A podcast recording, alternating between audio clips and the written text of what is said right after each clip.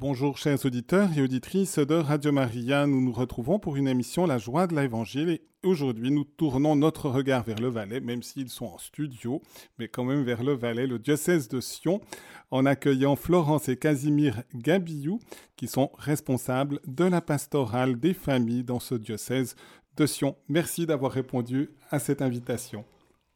Merci.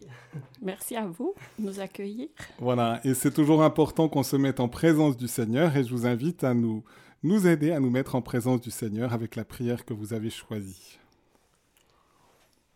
Mon fils, ma fille qui est sur la terre, fais que ta vie soit le meilleur reflet de mon nom.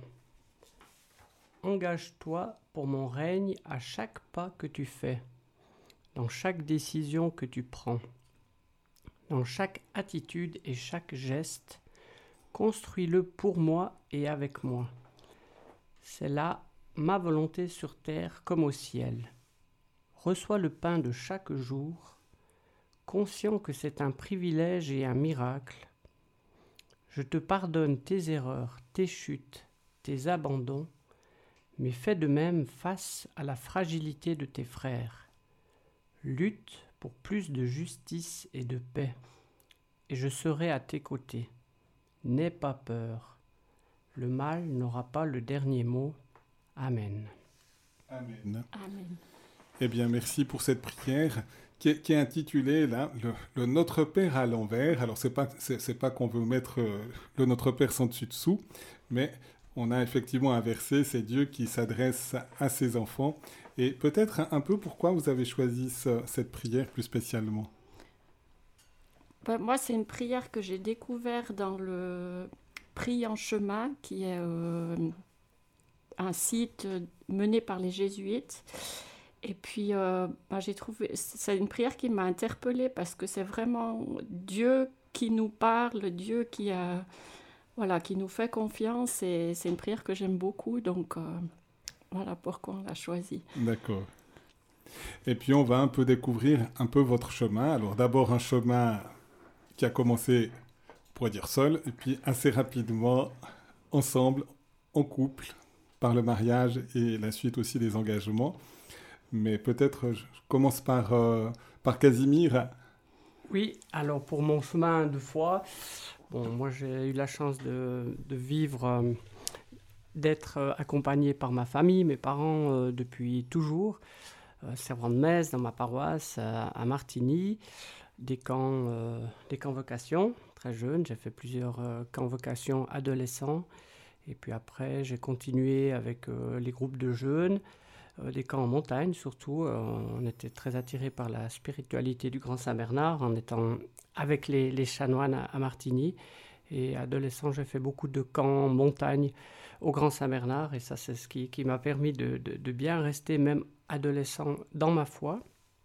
Et puis ensuite, euh, les Journées mondiales de la jeunesse, avec d'abord euh, Paris en 1997, où euh, bah, c'est là que j'ai rencontré Florence au premier JMJ. Moi, j'étais à Martigny, elle à Orsières, et je me suis inscrit dans le groupe d'Orsières parce qu'ils allaient en vélo. Et ça m'intéressait de faire du vélo. Et c'est comme ça que j'ai atterri dans le groupe d'Orsières qui partait au JMJ de Paris à vélo. Et vous êtes rentré aussi en vélo depuis Paris Non, alors le retour, on a plutôt dormi dans le train, on était assez fatigués. On, était ensemble. Pour les JMJ de Paris. Je suis aussi rentré en train, on avait, on avait fait de je pense que vous étiez aussi avec nous. On est parti dans l'autre sens d'abord avant de repartir. Pour... Et c'était une bonne, une bonne intuition pour éviter de faire une longue, longue queue pour arriver à reprendre le, le, le chemin du retour. Voilà, et puis après, euh, donc on, JMJ de Paris, on était ensemble. On, a commencé, on s'est rencontrés à ces JMJ-là. Et puis après, on a encore euh, participé ensemble au JMJ de, de Rome en l'an 2000. Et puis très vite, ben, on s'est mariés après en 2001, donc une année après les JMJ de Rome. Quand tous les deux on a terminé nos études, euh, on s'est mariés, on est parti pour la, grande aventure. Et moi je travaillais, donc euh, j'ai fait une école sociale ici à Lausanne. Euh, j'ai travaillé dix ans comme maître socio-professionnel dans une institution avec des personnes handicapées mentales. Et puis, dans ce moment-là, j'ai toujours été engagé en église. J'étais engagé, entre autres, dans mon conseil de communauté, comme bénévole. Et puis, après dix ans dans, dans, mon activité professionnelle, j'ai eu un petit souci euh, d'allergie. Dans l'atelier où je travaillais, il y avait beaucoup de produits, euh, des huiles essentielles. Et j'ai dû m'arrêter assez rapidement parce que j'ai développé une allergie. Et de là, c'est posé la question de tiens, est-ce qu'il serait intéressant de travailler en, église? Je cherchais du travail et au conseil de communauté, j'ai lancé un peu comme ça pour rire à mes curés. Je cherche du travail, est-ce que vous ne pouvez pas m'engager? Et puis j'ai lancé comme ça en soirée. Et le lendemain matin, le curé est venu sonner à ma porte en disant Mais ce que tu nous as dit hier, c'était vrai, c'était pas vrai? Parce que si c'était vrai, euh, nous, on, serait d'accord de t'engager. Et c'est comme ça qu'en 2008, je suis parti à Fribourg faire ce qui s'appelait à l'époque l'IFM, l'Institut de formation ministère, qui a changé de nom depuis. Et puis du coup, bah, là, ça fait depuis 2008-2011 que je suis formé en pastoral et que je travaille d'abord euh, pendant une dizaine d'années pour la paroisse du secteur d'Entremont, à Orsières, où on habite. Puis maintenant, depuis 4 ans, avec Florence, on est engagé à la pastorale euh, de la famille pour tout le diocèse, la partie francophone. Sur... Mhm. Mhm. Voilà. Merci. On va, on va déjà se tourner aussi vers Florence. Comment le Seigneur s'y est pris pour vous appeler pour, euh, Alors, euh, moi, je viens d'une famille euh, où on était quatre enfants. pendant longtemps, quand j'étais petite, je disais je veux faire sœur infirmière religieuse. Pas finalement, j'ai fait ni sœur, ni infirmière, ni religieuse. voilà, je voulais je me suis rendu compte quand même que j'étais, j'étais destinée à être euh, mariée assez rapidement. Et puis, euh, ça n'a quand même pas été sans euh, questionnement de me dire, mais est-ce que je peux aimer Jésus et aimer un homme en même temps?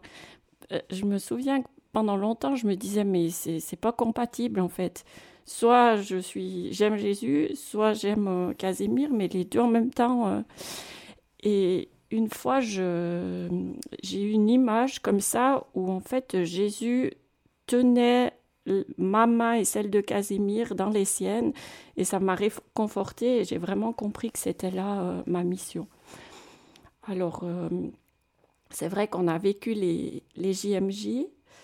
Ça, ça a été un très grand cadeau du Seigneur. Vous voulez en parler un tout petit peu plus? Comment, comment ça s'est passé, ces deux JMJ de, de Paris et de Rome Le reste, c'est pas impossible que je vous ayez accompagné dans le même car pour les, mais je me souviens plus avec précision, pour celles de Rome. Parce que j'étais ah avec ceux de Morges et ceux de, et puis une partie des Valaisans. Mhm.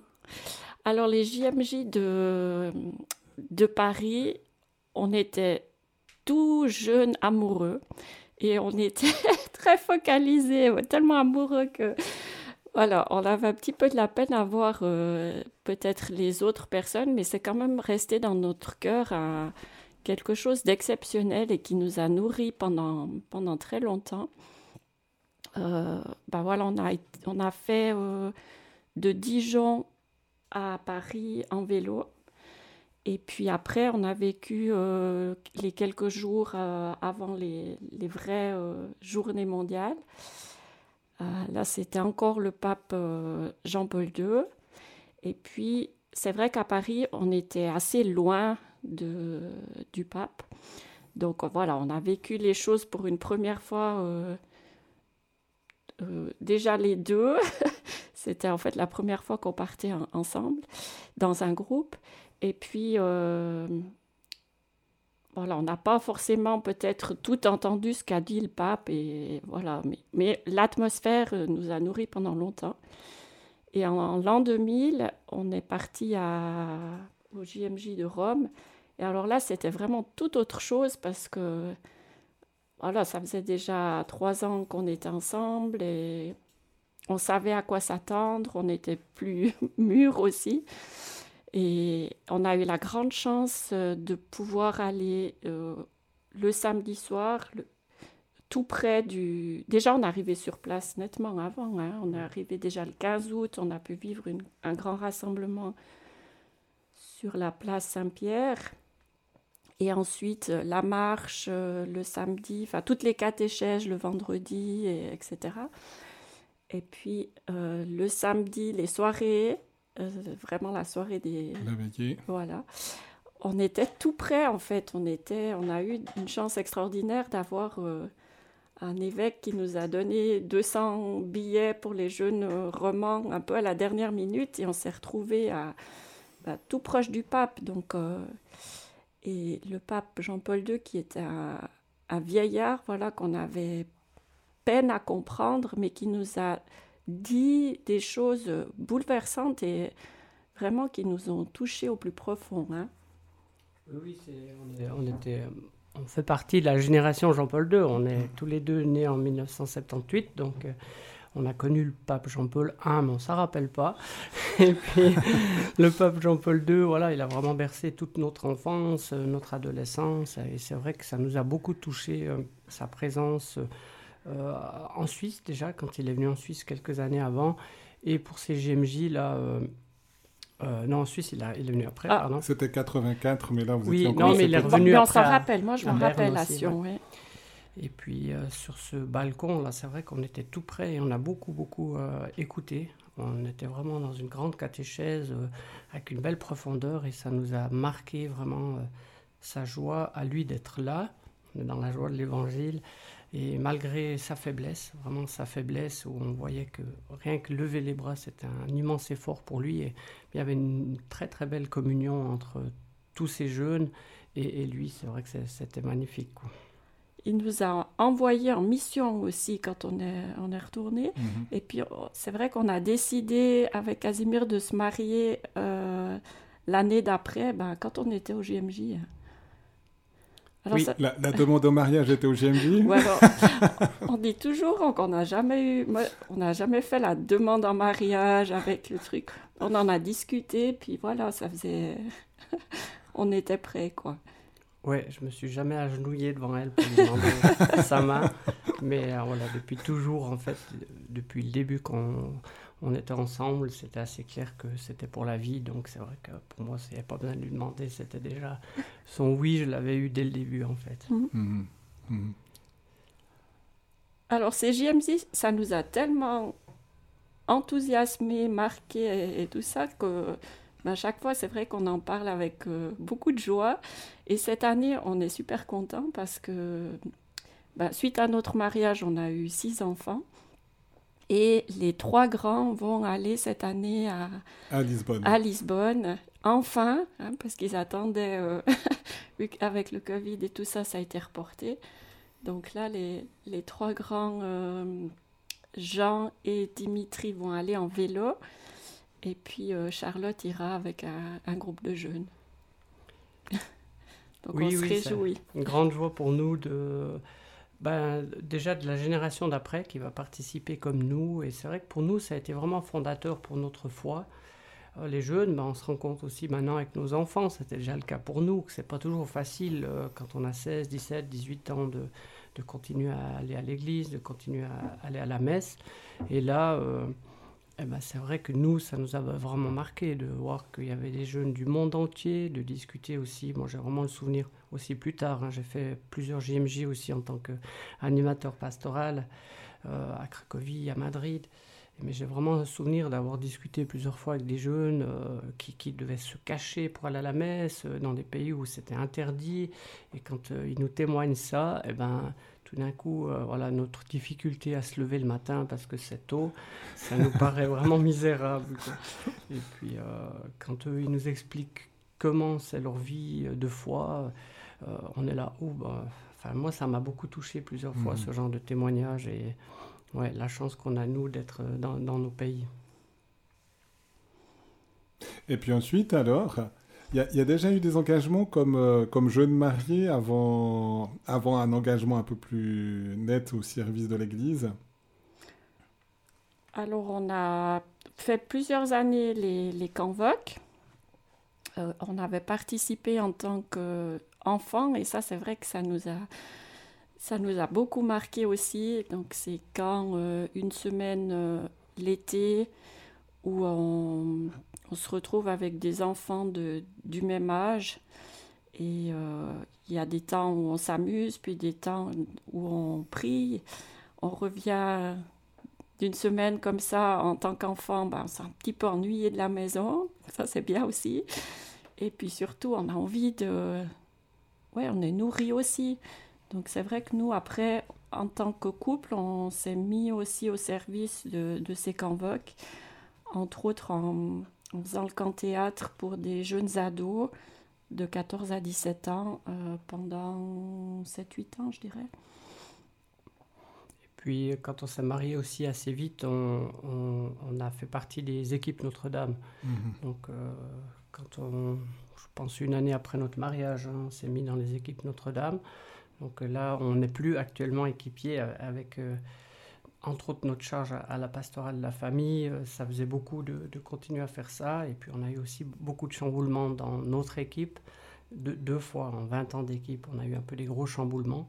Mais les équipes Notre-Dame, en tant que jeunes mariés, ça nous a beaucoup aidé aussi mmh. à continuer à, à, cheminer dans la foi, à le partager avec d'autres couples aussi. Ça a été hyper important pour nous très rapidement. Et puis, euh, bah, notre équipe euh, avait grandi. Euh, on, voilà, tous, on a eu des enfants. Chaque fois, les familles s'agrandissaient avec des difficultés. Et puis, on avait aussi un couple qui était un peu plus âgé que nous. Donc, du coup, c'était un peu un exemple pour nous de les voir un petit peu en avance. Nous, on avait les enfants petits, ils nous parlaient de leurs ados. Et puis après, quand on a eu nos enfants ados, on a dit, ah, on commençait à comprendre un peu. Puis ils nous parlaient de leurs enfants qui partent de la maison. et, puis, et puis après, ça arrive aussi chez nous. Et, mais euh, les équipes Notre-Dame, c'est aussi un, voilà, Oui, un grand cadeau. Puis c'est vrai que c'est pas nous qui nous sommes dit, ah bah tu, faut qu'on fasse les équipes. C'est euh, un prêtre qui nous a appelés.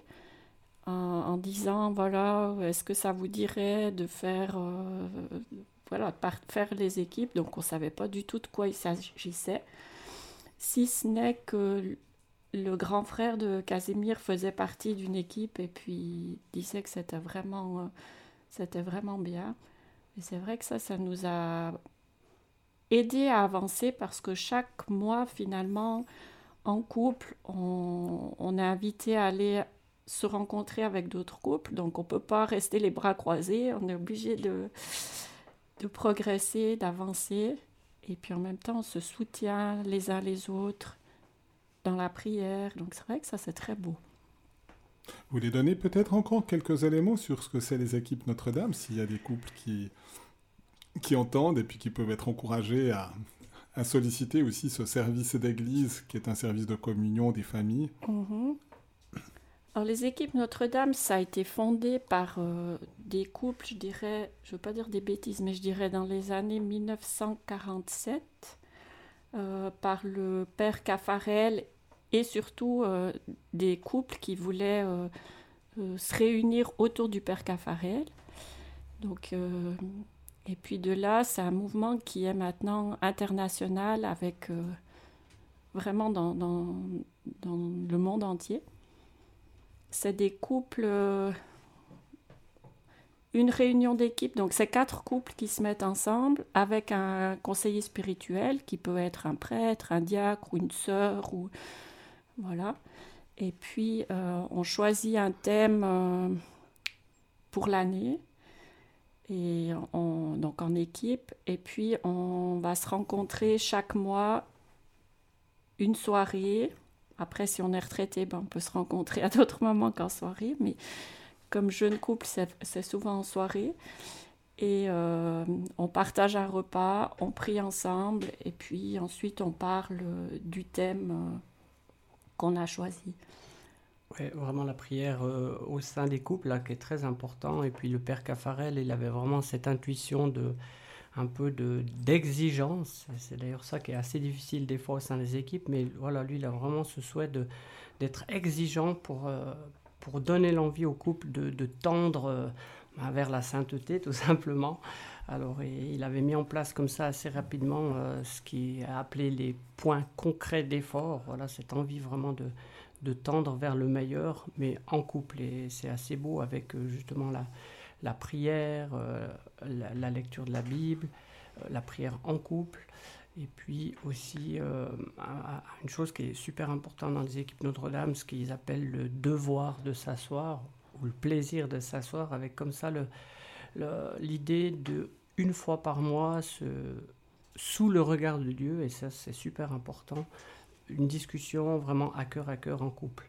Et ça, c'est une chose qui nous a marqué aux équipes Notre-Dame, c'est que ça paraît bête comme ça de dire oui, bon, bah, qu'est-ce que ça change? Mais en fait, ça change tout. Si on est assis à quelque part ou à genoux et qu'on allume une bougie, qu'on demande à, l'Esprit Saint d'être avec nous, eh ben, en fait, la discussion après, elle va être beaucoup plus euh, sereine.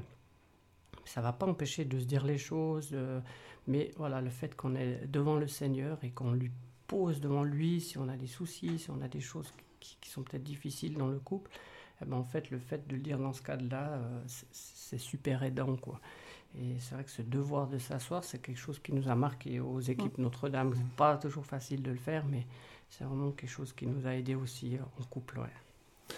C'est finalement s'ouvrir à Dieu, et puis ça rejoint une des questions que vous posiez d'une certaine manière, puisque c'est aussi un appel à la sainteté en couple, en famille c'est qu'il n'y a pas nécessairement opposition, je ne dois pas choisir entre Jésus et puis pour vous Casimir. Mhm.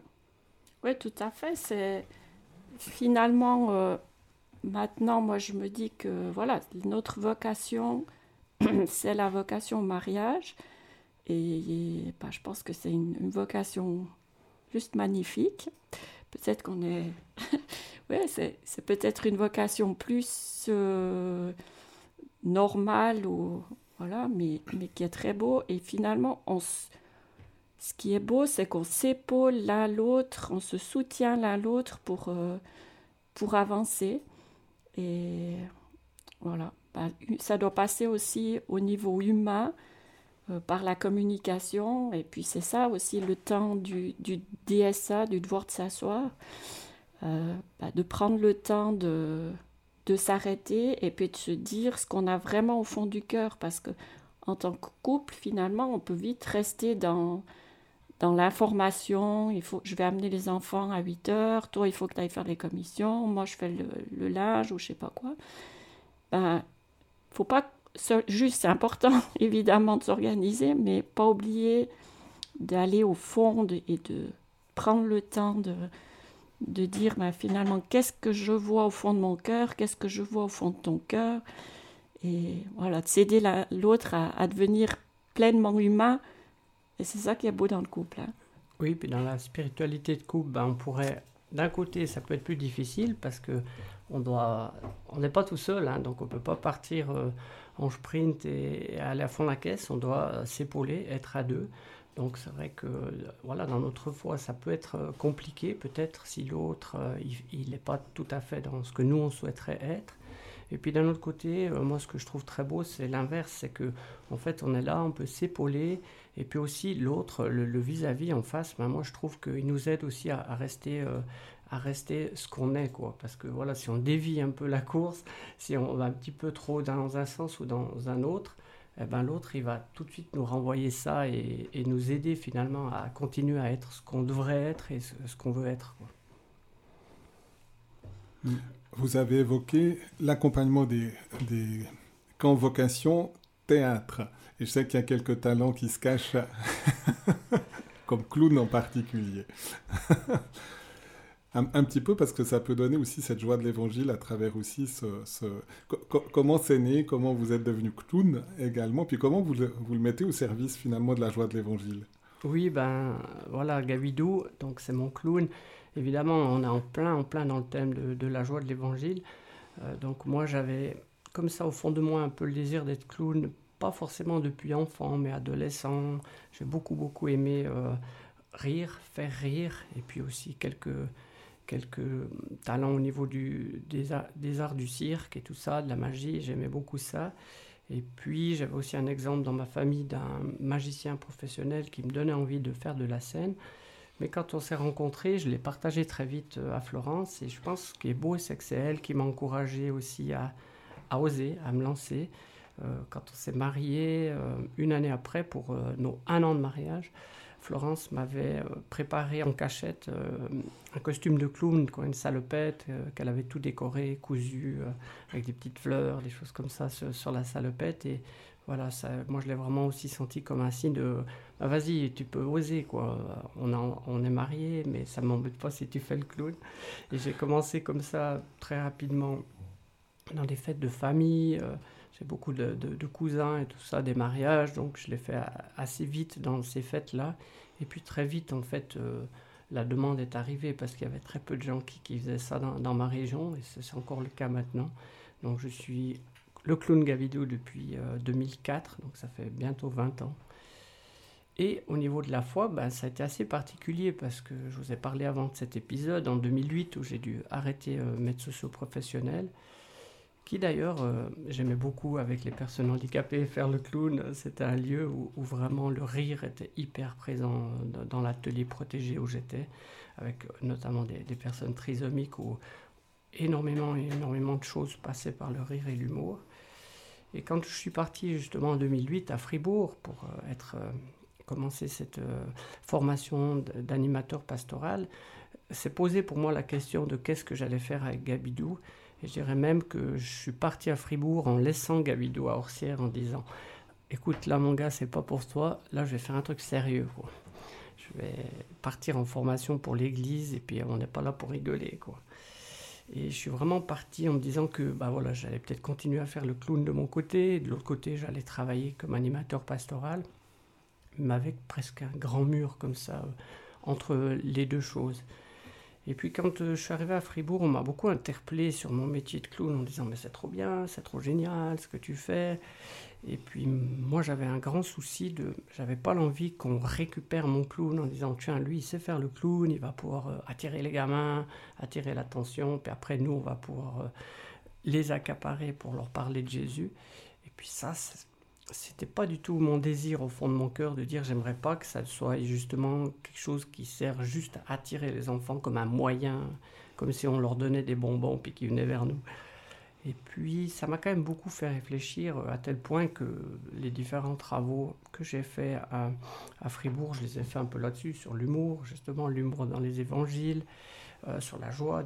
la joie, j'ai beaucoup puisé dans la joie et mon travail final sur justement le clown. Mais j'y ai travaillé, mais en fait, surtout, ce que j'ai remarqué, c'est qu'en travaillant, en étant aux études à Fribourg, il y avait des choses qui étaient peut-être pour moi compliquées, si pourtant tout simple de dire on doit suivre le Christ, ça veut dire essayer le plus possible d'être comme lui. Et c'est pas facile, c'est vraiment pas facile euh, si on prend le commandement tout simple pour lui de aimez-vous les uns les autres et puis même aime ton ennemi. Oh là là, ben, des fois quand il y a des gens qui nous critiquent et tout ça, pas facile. Et puis en même temps, moi j'observais Gavidou, mon clown, et puis je me disais, mais en fait, lui, il aime tout le monde.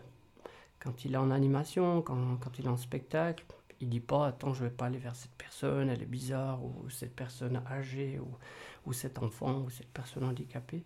Le clown aime tout le monde. Et ça, ça m'a déjà pas mal interrogé en disant, mais comment Gavidou il fait pour aimer tout le monde? Comment il fait pour ne pas avoir peur d'aller vers eux, pour ne pas avoir peur de, de les rencontrer? Et c'est ça qui fait que j'ai enfin beaucoup plus interagi entre mon clown, Gavidou, et puis moi-même. Et puis c'est de là qu'est née un peu cette interrogation. Et finalement, je lui ai fait rencontrer Jésus, l'Évangile, à tel point qu'il a de la chance, il est même devenu un de ses disciples. Donc euh, ce nouveau ce spectacle que j'ai créé à la sortie de l'IFM qui s'intitulait toujours maintenant le 72e disciple.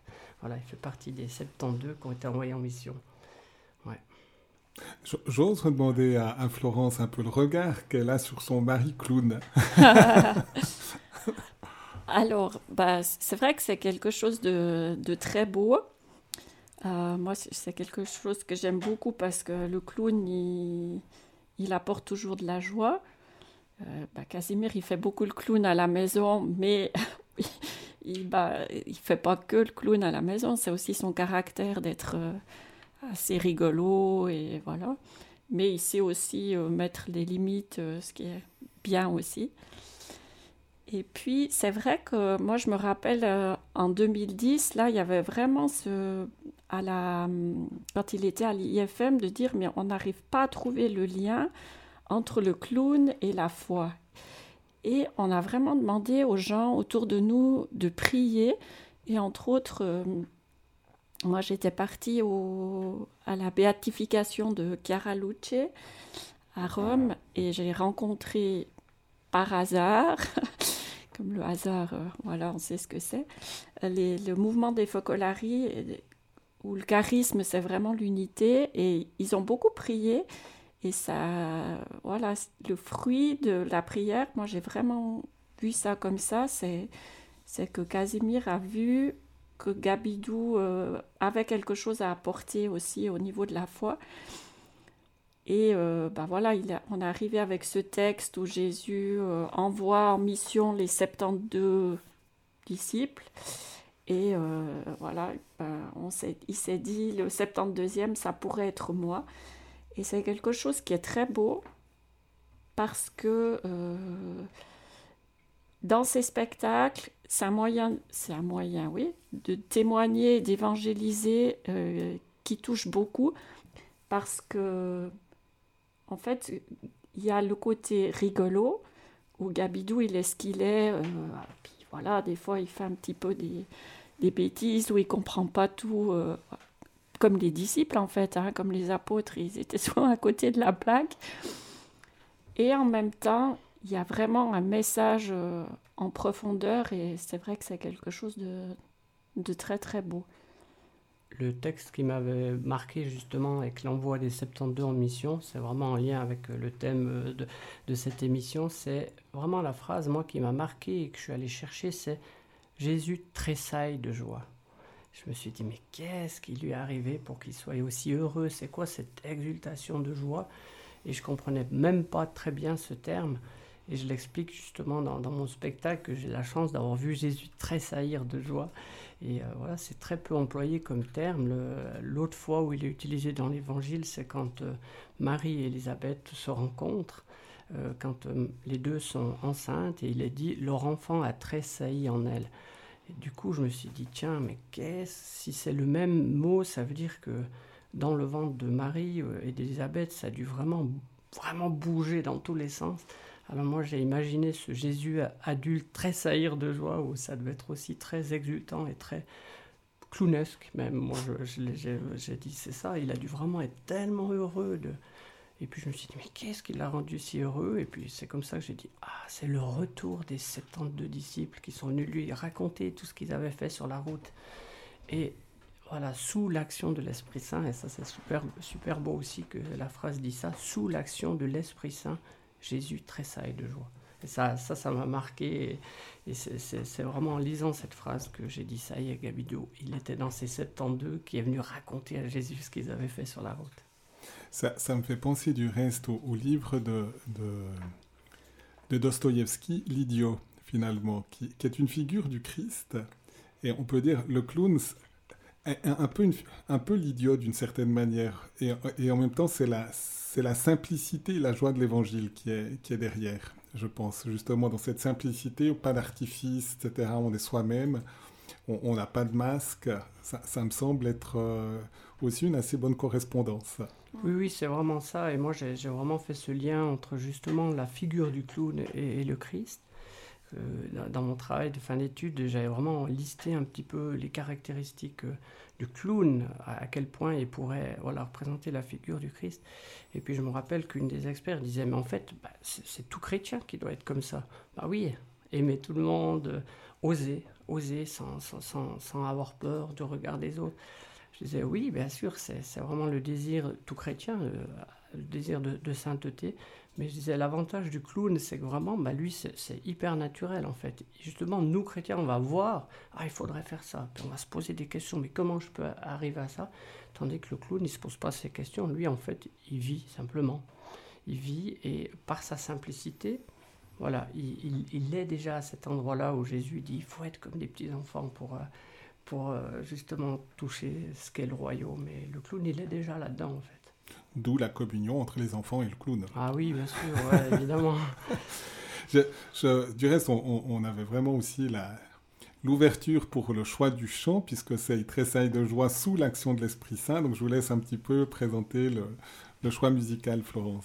Et puis je rappelle aux auditeurs que s'ils veulent intervenir, ils peuvent appeler au 021 313 43 90 pour poser une question à Florence ou à Casimir ou donner aussi un témoignage en lien avec euh, leur ministère, leur travail au sein des familles dans, le diocèse de Sion.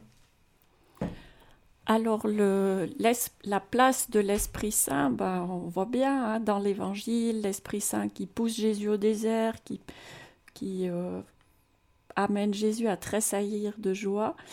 Et ben voilà, nous, il me semble qu'il a de plus en plus de, place, en tout cas on aimerait lui donner de plus en plus de place dans nos vies, parce qu'au fond, il peut tout, l'Esprit Saint. Alors euh, il faut qu'on lâche un petit peu, c'est ce qu'on se dit en tout cas, lâcher un petit peu de vouloir tout faire même, et puis voilà, ce, chant, il, il, nous bouleverse aussi parce que il dit aussi combien l'Esprit Saint vient nous nous transformer, nous relever. Voilà, c'est une belle prière.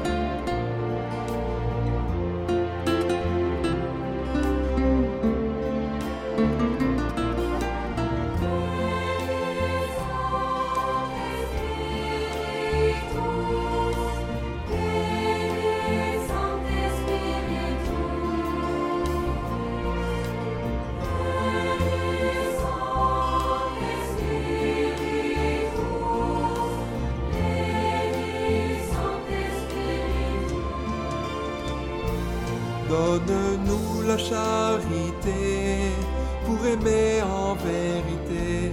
Viens Esprit Saint, nous brûler de ton feu. Nous accueillons ta clarté pour grandir en liberté.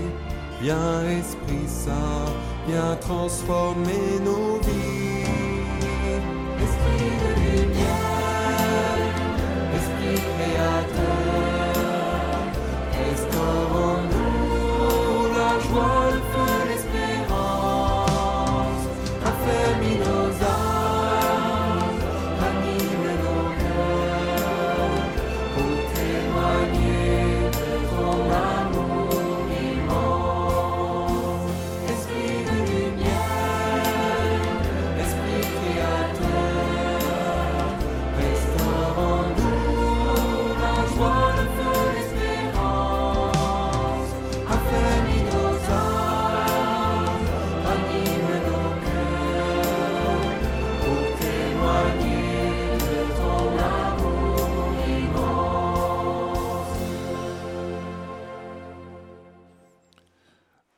Voilà, chers auditeurs et auditrices, nous sommes dans l'émission La joie de l'Évangile en présence de Florence et de Casimir Gabillou qui sont responsables de la pastorale des familles dans le diocèse de Sion.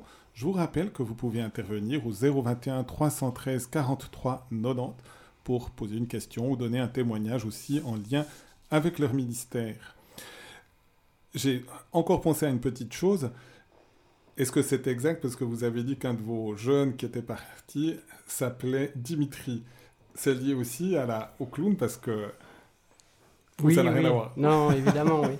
Alors, il y, a, il y a deux choses. Il y a que moi, je m'appelle Casimir, c'est déjà un nom particulier. Et souvent, les gens, quand ils se rappellent plus mon nom, ils me disaient Dimitri. Et ça m'arrive encore actuellement, des gens qui me disent Dimitri parce qu'ils se rappellent que c'est un nom un peu slave, comme ça. Et puis, évidemment, pour moi, la figure de Dimitri, le clown, ça a été une de mes premières vraies rencontres artistiques où, euh, la toute première fois où je l'ai vu en spectacle, j'ai ni ri, euh, ni pleuré, ni applaudi. Je suis resté mais ébahi, euh, les yeux grands ouverts, et j'ai pas bougé pendant une heure. Où en fait, je me suis dit mais c'est vraiment en fait c'est ça que je veux atteindre en fait, Mhm. une exactitude dans, dans chaque mouvement. Lui en plus il, il parle pas, donc vraiment un clown muet. Mais justement, dans chaque regard, chaque mouvement, chaque manière d'être, en fait, il nous transmettait quelque chose. Et moi, j'ai beaucoup appris en regardant, en faisant le clown. J'ai pas fait d'école. Et Dimitri, pour moi, ça a été vraiment des rencontres magnifiques. J'ai eu la chance de le rencontrer plusieurs fois.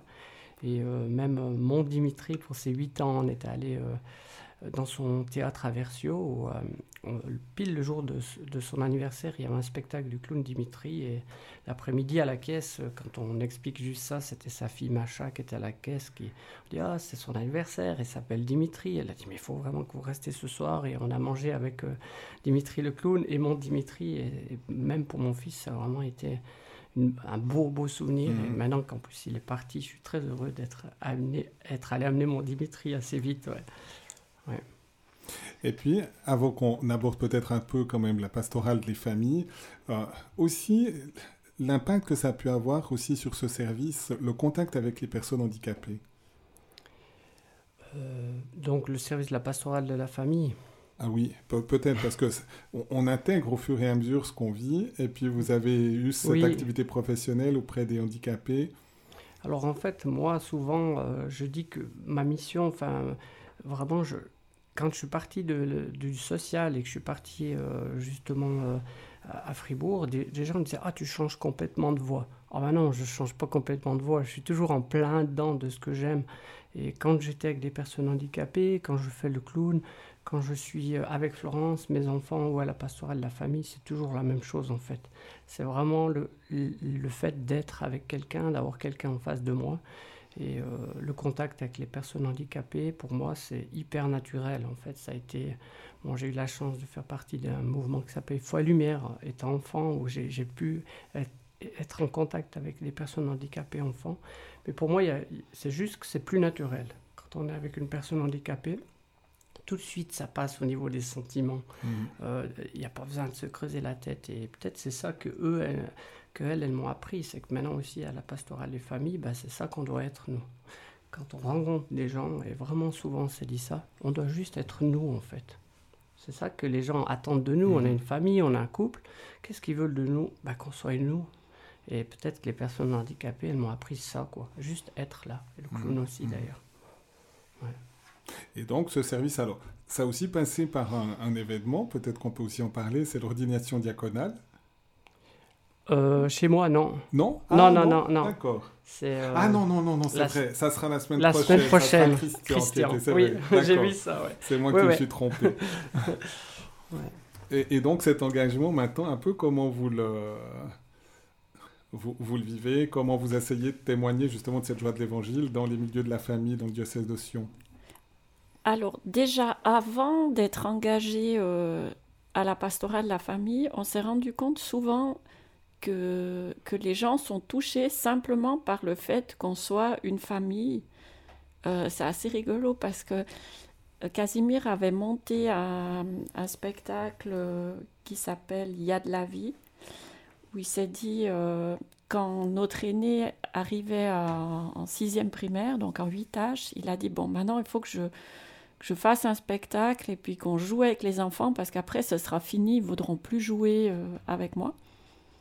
Du coup, il a monté un spectacle, il a créé un spectacle, il y a de la vie, où euh, les quatre enfants, euh, les quatre premiers ont commencé à jouer. Puis en fait, ça a continué. Après, euh, le cinquième a, commencé à monter sur les planches. Ça a continué chaque année. Et finalement, Benjamin, le petit dernier aussi, et même moi, je suis montée sur les planches.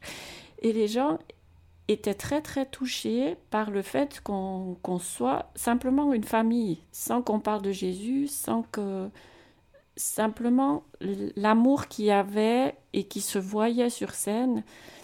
euh, voilà. Et moi, je me dis, en fait, euh, c'est déjà ça la première chose. C'est juste d'être une famille, d'être un couple uni et témoigner par, euh, par notre exemple, en fait. Sans faire tellement des, des théories, mais voilà, déjà simplement de. Voilà, d'être. euh, ouais, d'être vrai, quoi. Et sans, sans euh, cacher les difficultés qu'on a aussi. Parce que des fois, surtout peut-être chez les chrétiens, on veut jouer à la famille parfaite qui est qui, qui s'entend toujours, les enfants vont bien, ils sont toujours sages à la messe, euh, il n'y en a pas un qui bouge. Mais c'est pas ça la réalité. La réalité, c'est que tous les enfants du monde, et dans toutes les familles, ils sont pénibles des fois. C'est normal, chamaille. ça se chamaille. Ils n'ont pas envie de rendre service, sauf quand ils sont chez les autres. C'est ça la vraie famille.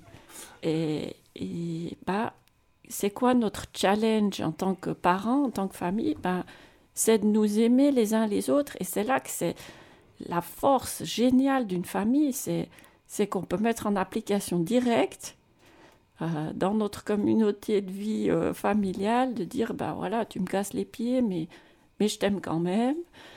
Euh, peut-être moi, je suis un peu pénible aujourd'hui et je me sens aimée quand même. Et voilà, c'est peut-être ça notre tout premier rôle, et je pense le rôle de, de chaque famille, en fait, d'être et de, de montrer qu'on, qu'on s'aime ma- malgré les difficultés. Notre évêque il nous a proposé euh, de, prendre justement ces activités à la pastorale de la famille, euh, ça a été vraiment nous une discussion en famille justement. On lui a pas répondu oui tout de suite et on a vraiment discuté avec nos enfants de, ce nouvel engagement qu'on nous proposait.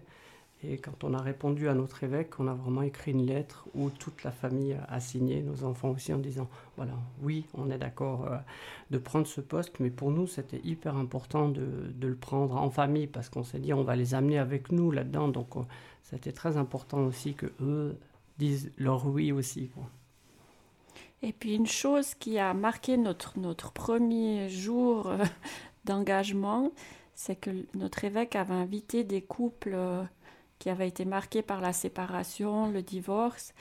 Et c'est vrai que nous, on a, voilà, on a vraiment à cœur de dire que toutes les familles, même si elles ont connu l'échec, le divorce, euh, d'autres difficultés, euh, toutes les familles, euh, voilà, il n'y a pas la famille parfaite, il y y a plein de familles. Et voilà, Dieu, il nous aime dans, tout ce qu'on a à traverser. Il souffre avec nous. Il ne pas, il vient pas nous juger. Ah, mais t'es nul, t'as loupé ton couple. Et il y a aussi cette espérance à transmettre que, que toutes les familles, tous les couples sont, euh, ont quelque chose à apporter aux autres, à l'Église. Et, et ça, c'est vraiment quelque chose qu'il faut pas oublier, quoi. C'est vraiment ouais, ce qui définit un petit peu no- notre envie à, à la pastorale de la famille, des familles. C'est vraiment voilà, le tous, vraiment tous. Parce que, voilà, aussi avec mes activités de clown, nos, nos, nos hobbies à l'extérieur, on rencontre tellement de gens, on a beaucoup de, de connaissances, et ben on voit bien que c'est pas facile pour tout le monde. Il y a des gens qui ont vécu la séparation, le deuil, euh, le deuil euh, avec des enfants en bas âge. Et vraiment, ces gens, ils nous touchent. Et puis pour nous, on ne peut pas faire la différence avec euh, être avec ces gens qu'on connaît, qu'on aime, et puis dire, euh, bah, après on va à la messe, puis c'est plus pour eux parce que leur chemin, il est plus tout à fait droit, donc ils n'ont plus leur place. Non, non, non, nous, on se rend vraiment compte au quotidien que ces gens, ils ont des choses à nous apporter, puis qu'en tout cas, c'est pas à nous à, dire, attention, là, tu as fait une bêtise, t'es plus dans les cordes. Euh, non, non. Ouais. Chaque, chacun a sa place euh, dans le cœur de Dieu, et puis chacun doit avoir sa place dans le, dans l'Église, et ça c'est vraiment très très important de, de rappeler à, ben, tous ceux qui nous écoutent de, d'être bienveillant, d'être attentif à ceux qui, qui peinent. Des fois, on se rend compte que les gens se sentent exclus, pas et ils ont un sentiment qu'on est indifférent à, ce qu'ils vivent parce qu'on est un petit peu à la Suisse, il faut laisser tranquille, il faut pas s'occuper, on, il vit des difficultés, on va pas se mêler. Et peut-être la première impression qu'on... Enfin, ça part peut-être d'un bon sentiment, de dire, ah oui, oui, on va... La discrétion, tout de suite, mais en fait, comment c'est ressenti chez les autres, c'est euh, ressenti souvent comme euh, l'indifférence. Personne s'intéresse plus à moi. Et voilà. Alors, c'est pas d'aller faire des théories aux gens, mais peut-être notre mission première, et ça, on peut tous le faire, d'aller vers la personne, de dire ben moi je suis là. Si tu as besoin de moi, dis-moi ce que je peux faire pour toi. Et puis euh, ouais, je suis je suis présente et je viens surtout pas te juger. Ça, Ça, c'est sûr qu'il faut éviter l'intrusion. Mhm. Puis en même temps, parfois, sous- sous- pour éviter ça, on n'a plus assez d'ouverture Mhm. aussi. Mhm. Et des fois, ça peut être vraiment par, par, par des, occasions vraiment toutes simples, hein, des, des, des, des petites attentions qui peuvent justement beaucoup, beaucoup toucher les gens. Et euh, voilà, plutôt oser dans ce sens-là et d'oser envoyer une petite carte, un petit mot, même un petit SMS. Maintenant, bah voilà, ça peut être l'inconvénient du, du SMS qui est un peu froid, mais en même temps, bah maintenant, on peut oser envoyer juste un petit mot à quelqu'un qui est en train de vivre un deuil ou une séparation en disant, bah, voilà, je, peut-être j'ose pas lui téléphoner, mais lui envoyer un petit mot en disant pense bien à vous. Ou souvent aussi, euh, on le fait aussi avec, euh, dans les préparations de mariage, on leur dit on prie pour vous. Et juste de dire ça, souvent en fait ça les touche, juste qu'on le dit ça. On prie pour vous, on vous confie dans nos prières. Et des fois il suffit juste de, de dire ça aux gens. Ouais. Et puis là, donc, euh, co- concrètement, comment vous... Vous allez dans les paroisses, vous... Alors, euh, le champ de la pastorale de la famille, il est hyper large. Et le diocèse de Sion n'est pas riche. Donc, euh, c'est vrai que voilà, c'est c'est assez compliqué parce qu'on a engagé à 20% pour tout le diocèse. Sachant que le diocèse ne s'arrête pas au canton du Valais, mais le Chablais vaudois fait aussi partie du diocèse. Donc, on a trois grands. euh, trois grands domaines. On a la préparation au mariage, qui est un grand domaine. On a l'animation de temps un petit peu spéciaux euh, au niveau spirituel. Donc là, on vient de vivre le festival des familles qui a eu lieu au Labyrinthe Aventure à Eviona. On a eu environ 400 personnes, avec beaucoup de familles, avec des enfants en bas âge. On a vécu une magnifique célébration dans le labyrinthe aventure, une belle messe euh, entourée de notre évêque. On entourait notre évêque et c'était beau. Et puis un deuxième grand temps fort spirituel qui va bientôt avoir lieu, c'est la montée vers Pâques des familles qu'on organise chaque année au Simplon, où là on aura euh, environ 25 familles, donc 90 enfants, 50 couples qui seront là pour vivre euh, ce temps fort de la montée vers Pâques. Puis notre troisième temps, Notre troisième mission, c'est de justement d'être à l'écoute des couples euh, qui peinent, ou bien des personnes qui sont en deuil, ou des couples en espérance d'enfants. Alors voilà, on essaye d'être euh, d'être disponible, de collaborer aussi avec plein de plein d'autres euh, mouvements qui qui font des choses pour les couples et les familles.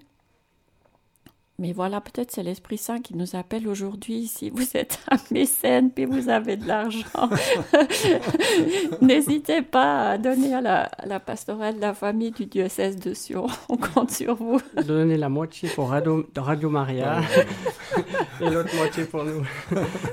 Parce que c'est vrai qu'on on en a aussi besoin. Et, et peut-être que si on persévère, nous, ça amènera à un moment donné aussi de l'argent dans les familles et, dans la pastorale de la famille.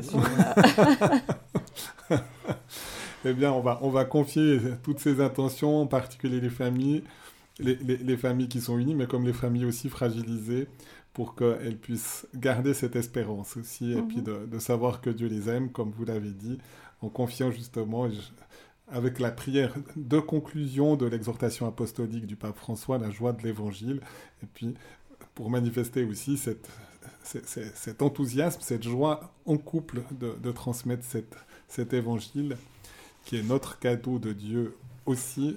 C'est vous qui allez le dire à deux voix pour, pour garder cette unité du couple. Vierge et Mère Marie, toi qui, mu par l'Esprit, as accueilli le Verbe de la vie, dans la profondeur de ta foi humble, totalement abandonnée à l'Éternel, aide-nous à dire notre oui, dans l'urgence plus que jamais pressante de faire retentir la bonne nouvelle de Jésus. Toi, rempli de la présence du Christ, tu as porté la joie à Jean-Baptiste, le faisant exulter dans le sein de sa mère. Toi, tressaillant de joie, tu as chanté les merveilles du Seigneur. Toi qui es resté ferme près de la croix, avec une foi inébranlable, et as reçu la joyeuse consolation de la résurrection, tu as réuni les disciples dans l'attente de l'Esprit, afin que naisse l'Église évangélisatrice.